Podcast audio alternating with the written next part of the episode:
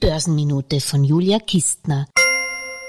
Ja, früher wurde ich von meinem Nachbarn noch mit Servus begrüßt, heute mit Gold oder Silber. So ändern sich die Zeiten. Was sich allerdings nicht geändert hat, ist, dass in Europa auf physisches Gold keine Mehrwertsteuer bezahlt wird. Auf Silber schon.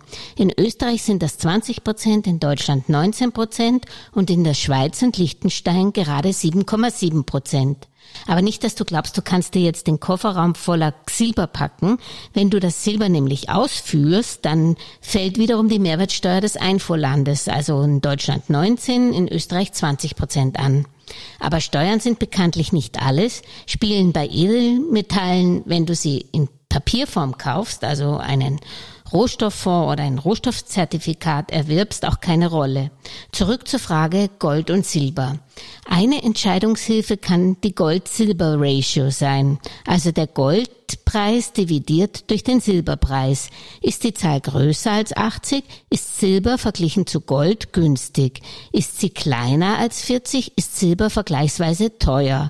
In den letzten 60 Jahren lag die Gold-Silber-Ratio irgendwo bei 61. Aktuell liegt sie bei 75,24. In Relation zu Gold ist also Silber attraktiv. Aber auch das schützt dich nicht vor Kursverlusten. Alles Gesagte ist nur die persönliche Meinung von Julia Kistner und daher keine Anlageempfehlung und keine Rechts- und Steuerberatung. Für Verluste, die aufgrund von getroffenen Aussagen entstehen, übernimmt die Autorin Julia Kistner keine Haftung.